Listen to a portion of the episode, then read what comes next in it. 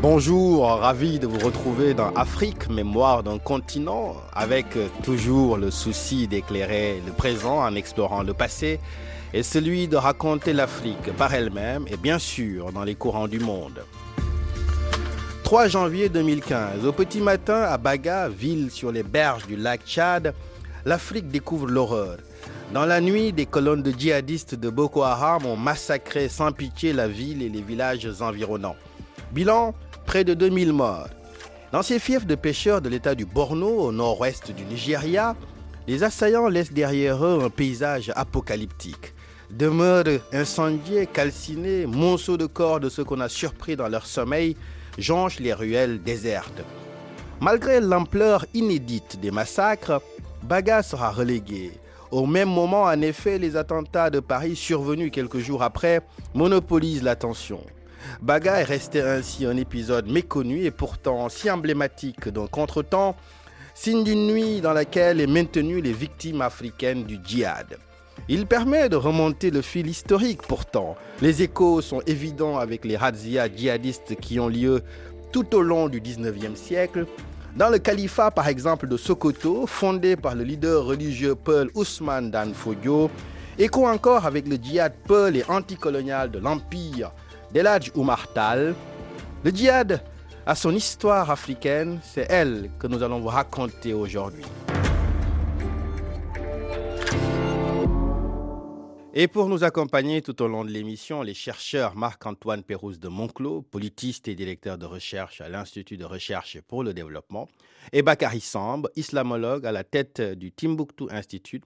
Ils nous aideront à comprendre comment l'histoire longue peut ici éclairer ce présent. Marc-Antoine et Bakary, bonjour. Bonjour. Bonjour. Alors on va revenir sur cet épisode de Baga. En quoi cette violence-là serait de cette razzia?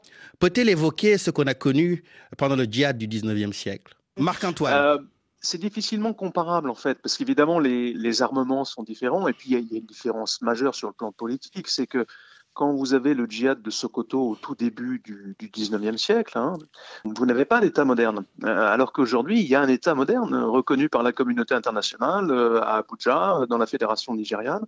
Donc ça explique aussi que les modalités d'action euh, de ce qu'on appelle Boko Haram, qui a divers noms en fait, soient tout à fait différentes de celles du, du djihad de Sokoto au tout début du 19e siècle. Et puis l'autre difficulté, c'est que pour essayer de comparer des atrocités.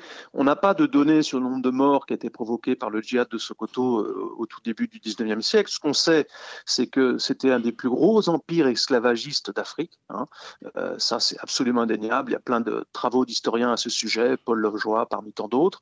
Donc ça, on sait que les, exactions, les, les souffrances étaient déjà très fortes. Mais après, comparer, à moins de, verser dans l'anachronisme, si vous voulez, y compris dans les termes, hein, le mot djihadisme est un néologisme assez récent, hein, il y a 20-30 ans à peu près, euh, qu'il apparaît dans la langue française.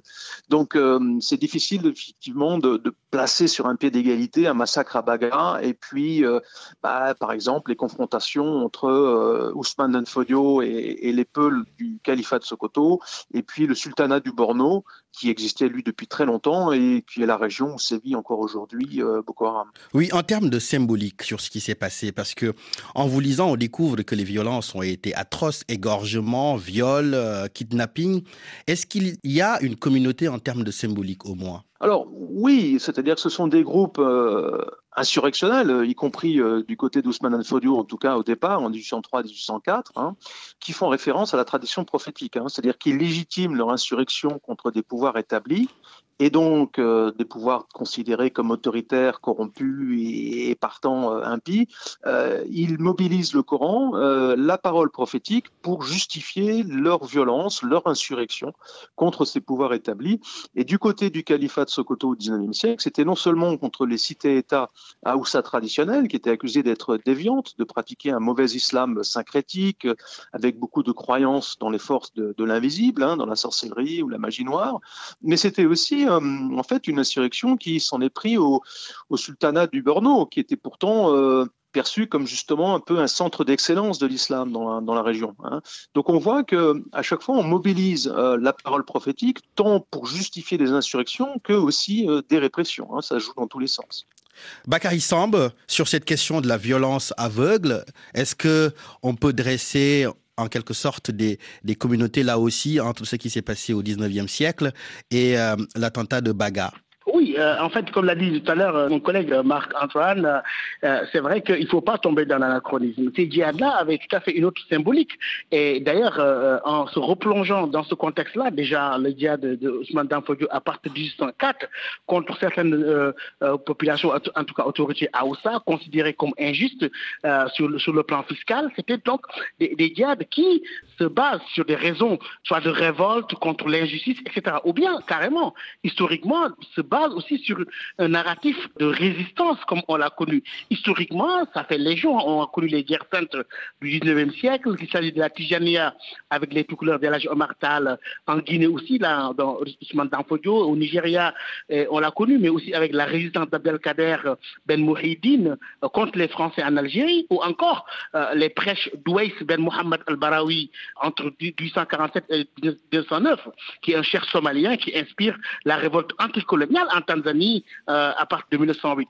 Donc, si tu veux, donc, il y a quelque chose quand même qu'on pourrait amener sur le plan de la comparaison, c'est-à-dire que les groupes djihadistes, aujourd'hui, comme on les appelle, j'emprunte le néologisme, se considèrent comme des gens qui réparent l'ordre social lorsque cet ordre est corrompu.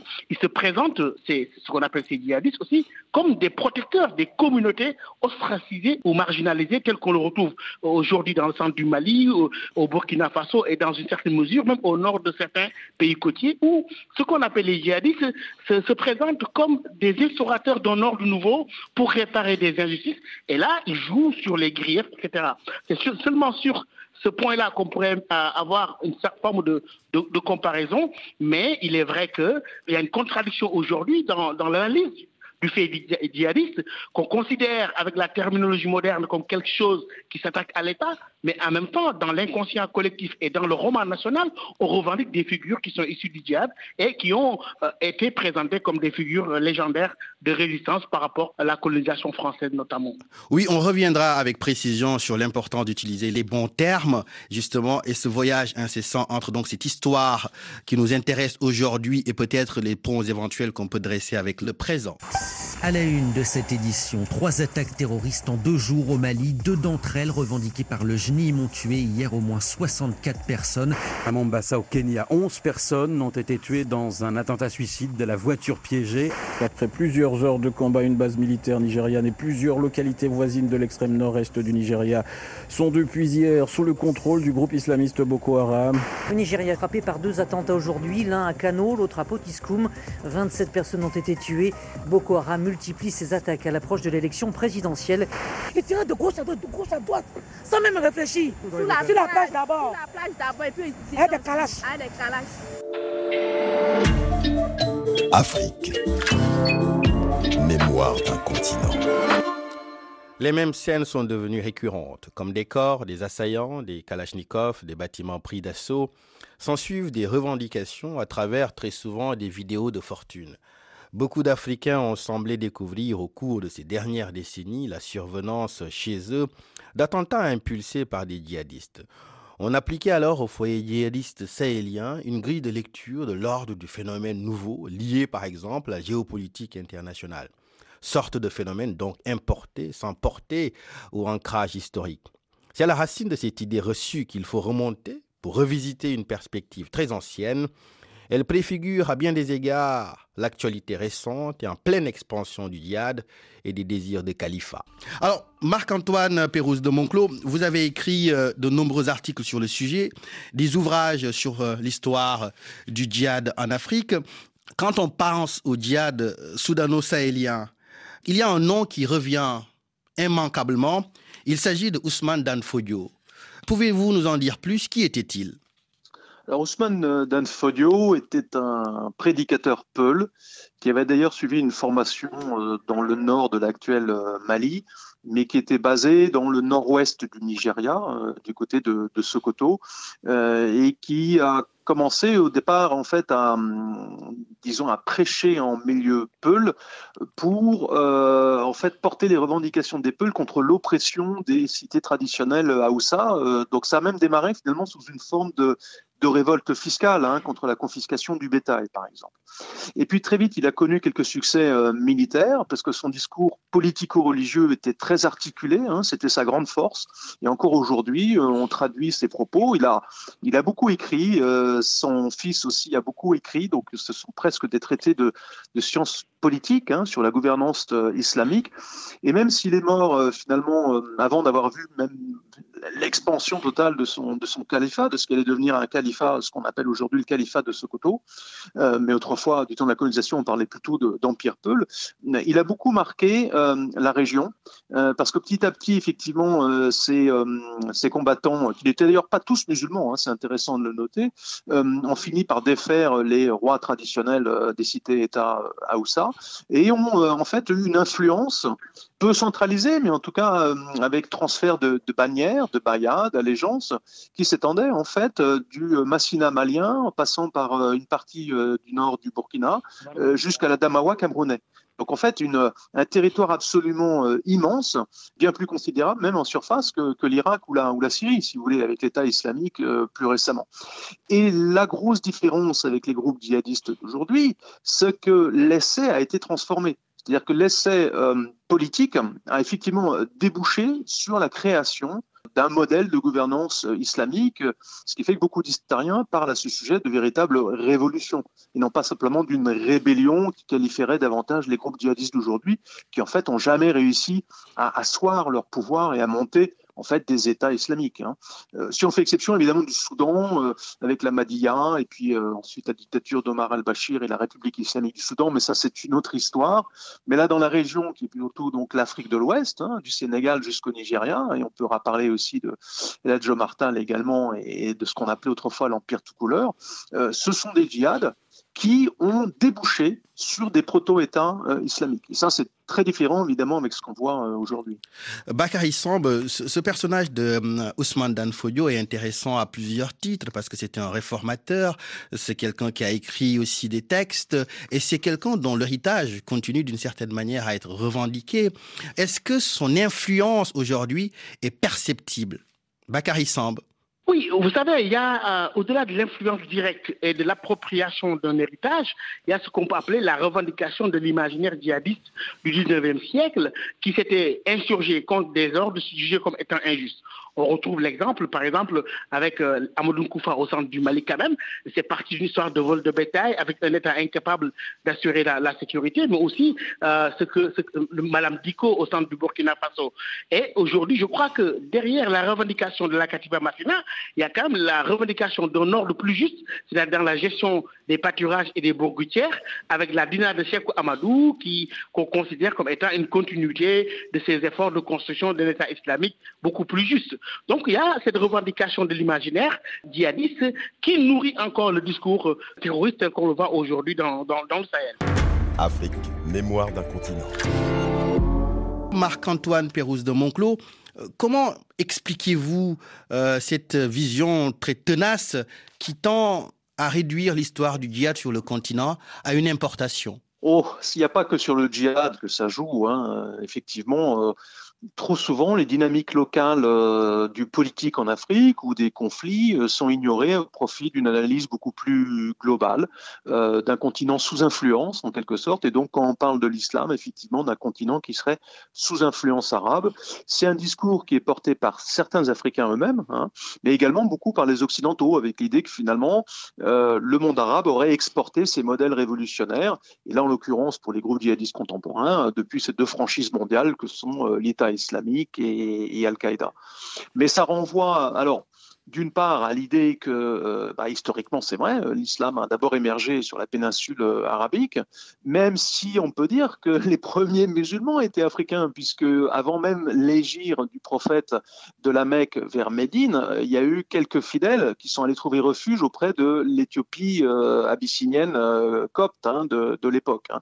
Donc on peut même dire que finalement les premiers musulmans étaient d'abord africains avant même d'être arabes, en tout cas accueillis sur le continent africain, qui a joué un rôle très important important et très ancien dans euh, l'expansion de l'islam. Mais ça, c'est un peu ignoré. Alors on peut aussi y voir une certaine forme de condescendance de la part des Arabes, qui se considèrent comme étant euh, les bons musulmans, les détenteurs du bon modèle euh, islamique, alors même qu'aujourd'hui les Arabes constituent peut-être euh, un quart de la population musulmane dans le monde, qui est essentiellement asiatique et africaine en fait. Hein. mais du coup, ces perceptions ont continué jusqu'à aujourd'hui, combattues parfois aussi par le, colonisateur en revanche, hein, qui avait privilégié l'idée d'un islam noir, d'un islam autochtone, qui aurait été beaucoup plus syncrétique que le modèle, entre guillemets, pur euh, en provenance du monde arabe. Donc ça a perduré jusqu'à aujourd'hui. En 2013, le film Timbuktu d'Abderrahman Sissako fait le portrait de l'arrivée des djihadistes au Nord Mali. La vie change radicalement, un film qui a eu un grand retentissement. Timbuktu, dans la belle voix de Fatoumata Diawara et Amin Bouafa. Mbale mwen louton tu touye ne fason ye Mwoye ne fason ye Sinye louton bok touye ne fason ye Gode minze nou ve kase lala Badenya, badenya duwe ton bok touye Sinye ya sinji ya dugu e maliba yangalu yangalu.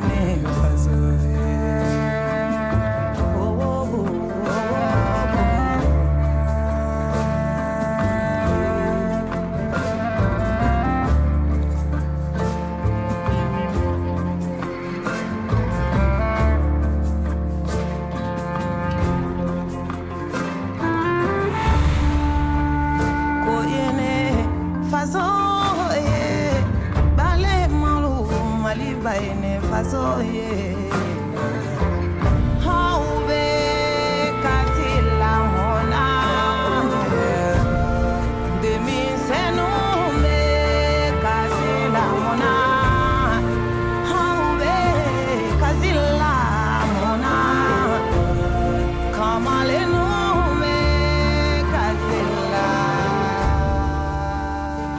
Bakary Samb, alors il y a une idée qui a prospéré pendant longtemps, c'est l'idée du soufisme comme rempart euh, au djihadisme. Est-ce que ça a pu contribuer à cette lecture, euh, comme on l'a entendu euh, avec Marc-Antoine Pérouse de Monclos, sur un phénomène importé, sur un phénomène qui n'aurait pas un ancrage endogène?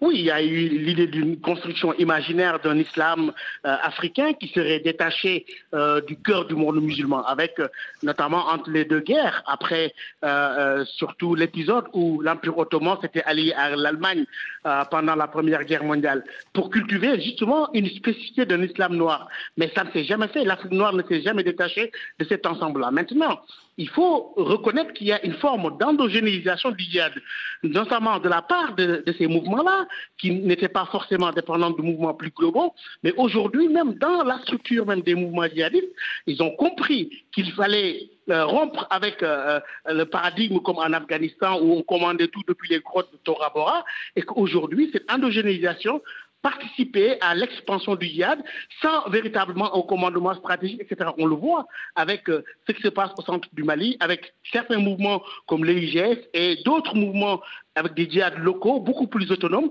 Cela montre que l'Afrique a eu à connaître ce mouvement-là depuis bien longtemps, mais aussi que l'influence de ces mouvements-là, depuis le 19e siècle, euh, continue à avoir son impact sur euh, les discours, en tout cas revendicatifs, notamment au sein de la population Peul, qui était en train de dénoncer des formes d'injustice. Et c'est comme si l'histoire nous revenait aujourd'hui, euh, révolte contre les pouvoirs locaux, révolte contre les stigmatisations et les marginalisations, et tout cela alimente le narratif djihadiste aujourd'hui mis en place en tout cas développé par les groupes terroristes tels qu'on les voit se développer au Sahel et de plus en plus vers les pays côtiers. Marc-Antoine Pérouse de Monclos, Bakary Samb, nous continuons à explorer cette histoire africaine du djihad juste après les infos sur RFI.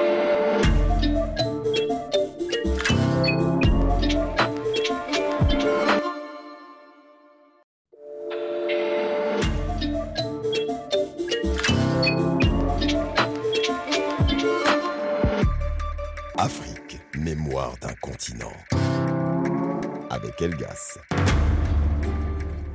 De retour sur RFI euh, Afrique Mémoire d'un continent. Au programme aujourd'hui, un voyage au cœur du djihad et de sa véritable histoire africaine en compagnie de Marc-Antoine Pérouse de Monclos et de Bakary Samb, chercheurs et spécialistes de la question.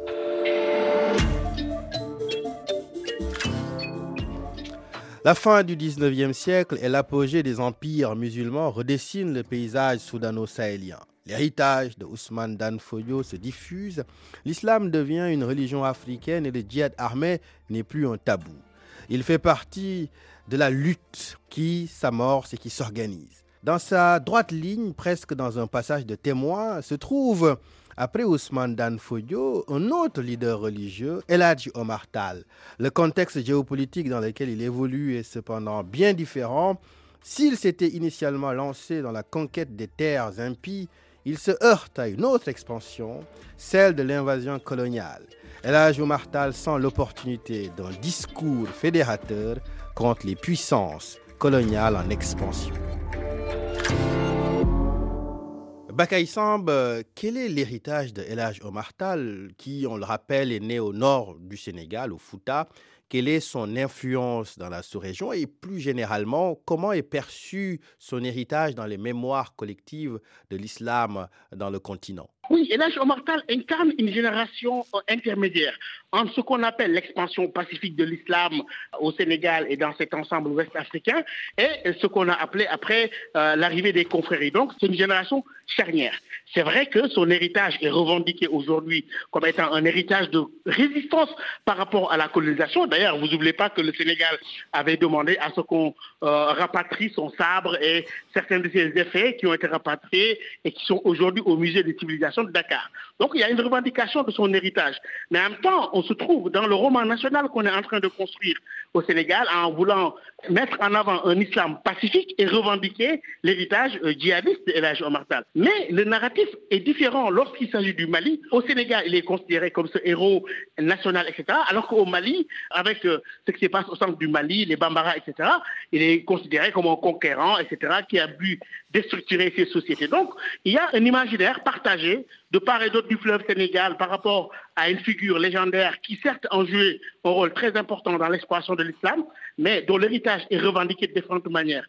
C'est vrai qu'on ne voit pas dans les nouveaux mouvements djihadistes une revendication de son héritage euh, djihadiste, mais on voit surtout une manière de subjuguer son passé par rapport au Sénégal et à la construction de référentiels d'une figure euh, de résistance par rapport à la pénétration coloniale.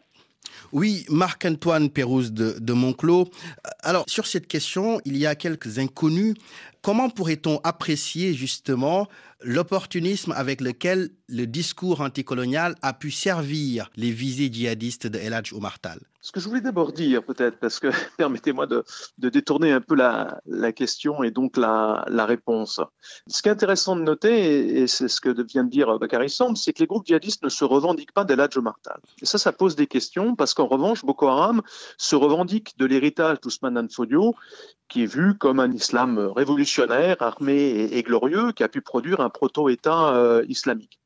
Alors, ça pose des questions qu'on retrouve aussi dans la Corne de l'Afrique, où il y a eu d'autres euh, menées de ce qu'on appellerait aujourd'hui des djihadistes, et qui pour autant ne sont pas revendiqués, par exemple, par les shebabs dans la Corne de, l'Afrique.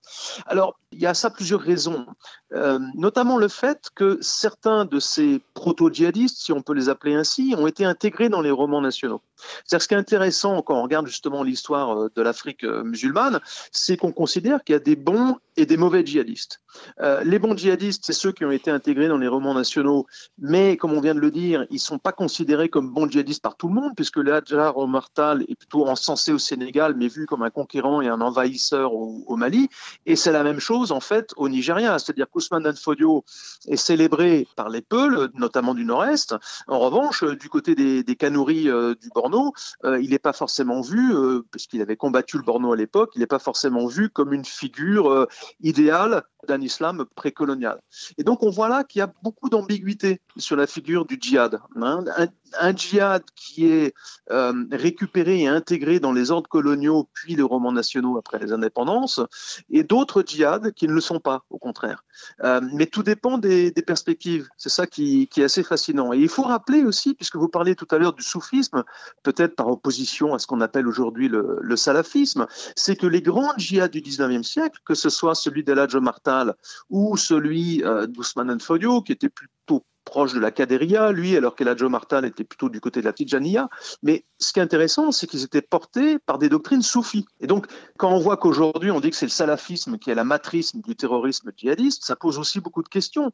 Et on se rend compte que c'est pas tant la doctrine islamique qui fait la violence que euh, des situations conflictuelles euh, dans lesquelles on va se saisir de l'islam pour légitimer justement des, rébellions, quelles que soient les doctrines en vogue du moment, hein, plutôt salafistes aujourd'hui et, et soufis hier.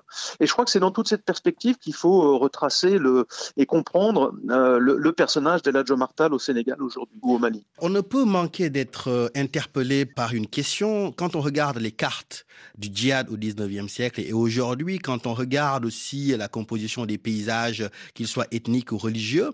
On voit que les régions qui ont été touchées dans la zone soudano-sahélienne, à peu de choses près, recoupent les cartes du 19e siècle.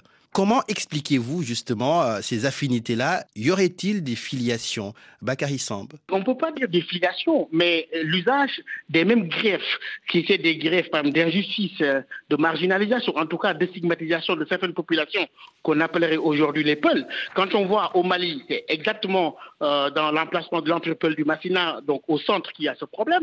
Quand on prend euh, au Burkina Faso, c'est là où Ansarul Islam est né, mais aussi, même dans le prolongement de ce djihad vers les pays euh, côtiers, c'est dans les emplacements où il y a des populations Peuls. Sans tomber dans une forme de stigmatisation, il y aura là une tradition bien ancrée euh, qui ne se justifierait pas seulement donc par l'idéologie et par des dimensions idéologiques, mais se justifiant par la lutte contre les injustices, etc. C'est de ce point de vue-là, d'ailleurs, comme je l'ai dit au début, que les mouvements djihadistes essayent de se présenter d'abord comme des régulateurs d'un ordre social injuste, mais en même temps comme des protecteurs des communautés. D'ailleurs, sur leur technique de recrutement, c'est toujours cela, c'est-à-dire que euh, les faibles capacités d'inclusion socio-économique des États, conjuguées maintenant à des frustrations, à des grèves, et seulement en troisième étage vient la capacité des groupes à exploiter ces frustrations et ces injustices.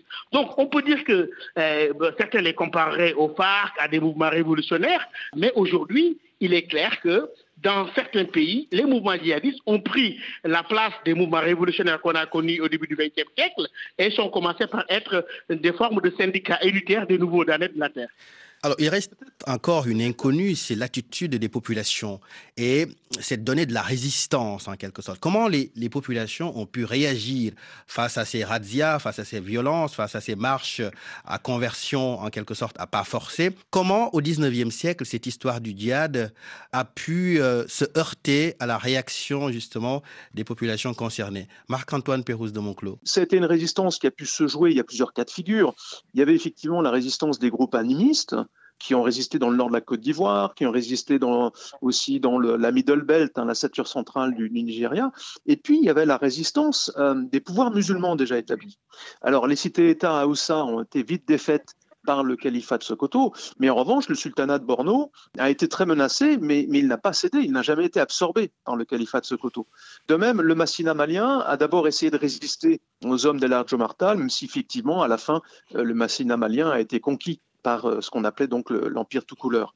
Donc il y avait différentes formes de résistance qui tenaient aussi pas seulement à des questions religieuses, savoir si les populations étaient animistes ou déjà euh, islamisées, mais évidemment aussi aux configurations du terrain. Et il y a eu des résistances à l'intérieur de groupes islamiques, il y a eu des dissidences, il y a eu au 19e siècle effectivement des gens qui ont quitté le, le mainstream djihad, on va dire, euh, et qui ont formé leur propre groupe musulman. Je pense notamment aux montagnes du Ningi, dans le nord du, du Nigeria, qui étaient hostiles au califat de Sokoto et qui ont préféré se, retrouver dans une autre forme de, communauté musulmane. Bakary Samb, comment explique-t-on donc cette éclipse finalement, cette histoire que vous rappelez sur le djihad africain qui existe, qui a justement euh, toute une portée historique importante?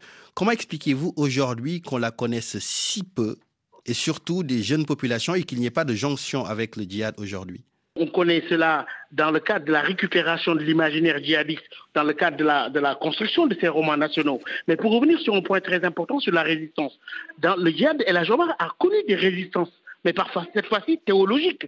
C'est-à-dire qu'au même moment qu'il développait une forme de djihad en justifiant cela par le fait d'islamiser certaines populations, alors qu'il y avait des résistances au niveau de la Qadriya, etc., il y a eu une résistance intellectuelle de la part, par exemple, de Cheikh Moussa Kamara de Gangel, qui a écrit l'ouvrage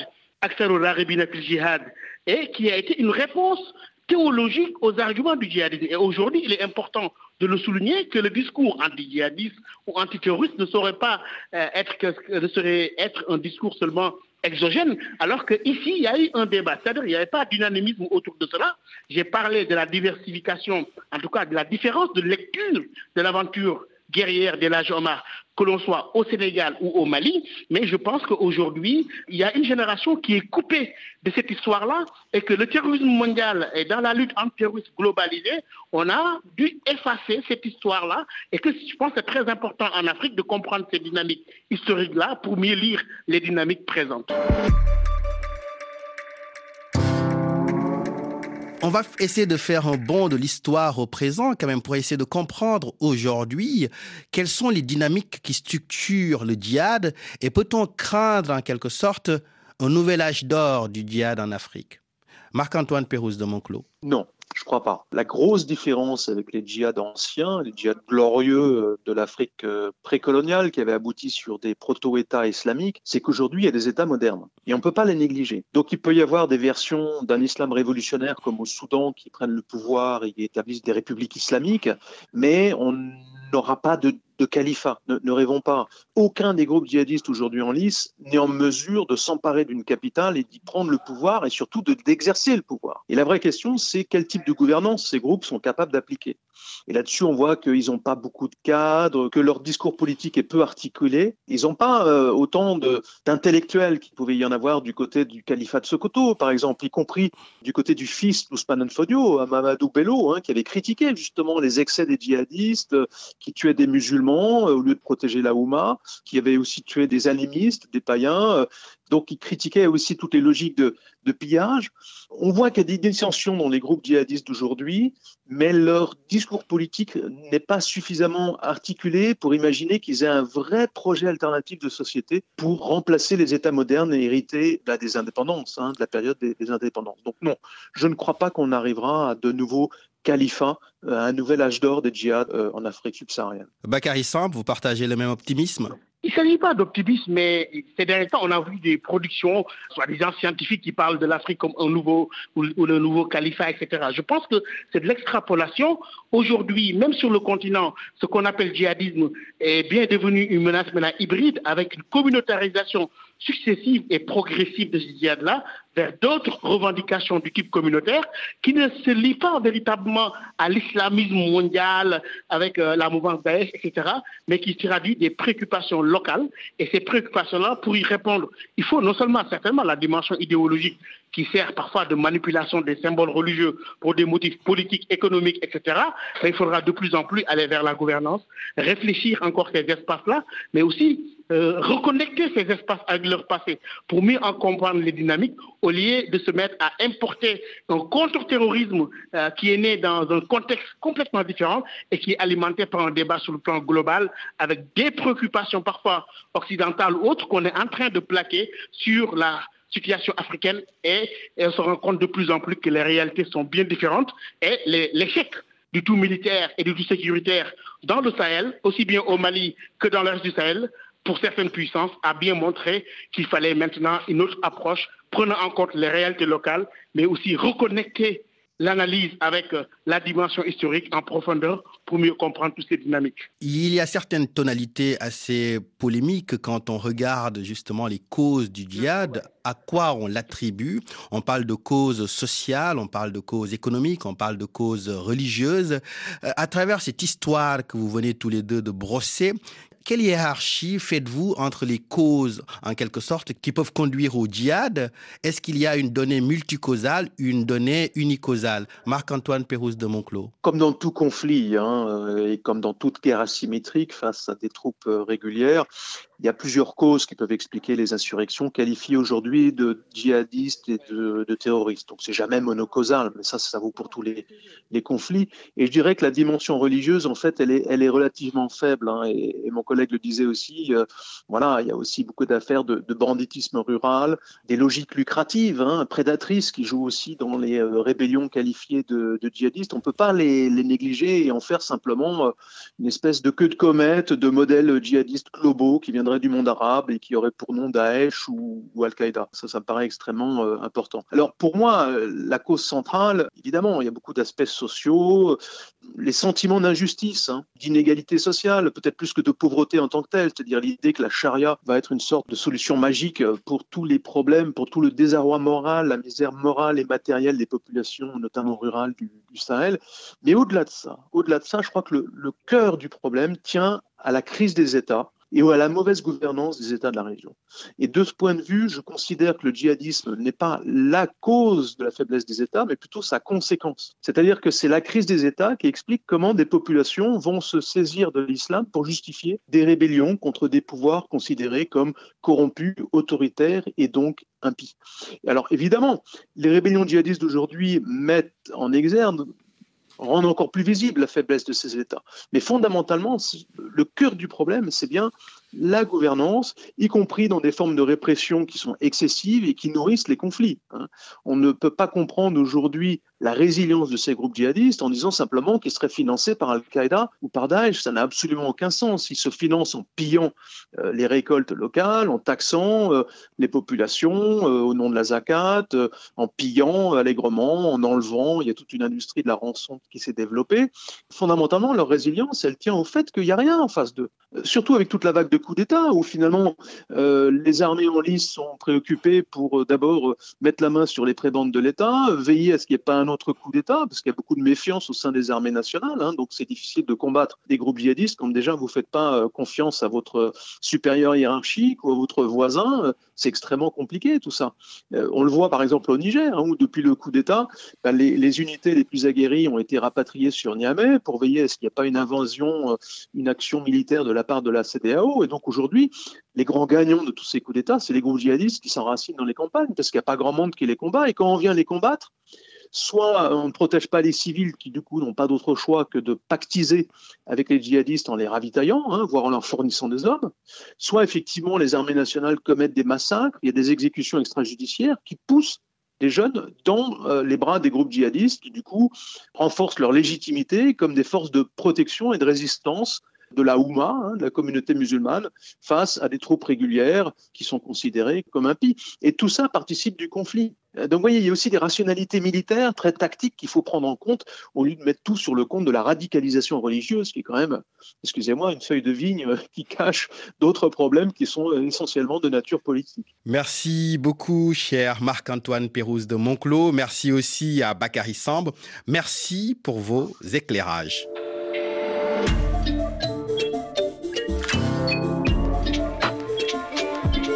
Depuis le 3 janvier 2015 à Baga, la vie a péniblement repris son cours. Les stigmates du massacre sont encore présents et visibles. À Baga, jadis comme au sultanat de Goudou ou dans les autres terres en prise avec les menaces djihadistes, ce sont les populations autochtones les premières victimes. L'histoire du djihad sur le continent est faite de ruptures et de continuité. Les facteurs économiques, sociaux, les inégalités territoriales, les conflits autochtones sont autant de facettes des déséquilibres qui s'emparent des populations et de causes qui motivent les candidats au djihad. L'oubli des racines locales de ce djihad, et ce depuis le 19e siècle, tout comme l'absence de médiatisation de Baga en 2015, sont le symbole d'une cécité, d'une éclipse qui jette l'ombre sur une histoire africaine qu'il est temps de se réapproprier. Ici s'achève notre Afrique mémoire d'un continent d'aujourd'hui que vous pourrez retrouver dès la fin de cette émission en podcast sur rfi.fr et sur l'application RFI Pure Radio. La semaine prochaine, vous retrouverez Penaï Traoré pour une histoire du chemin de fer.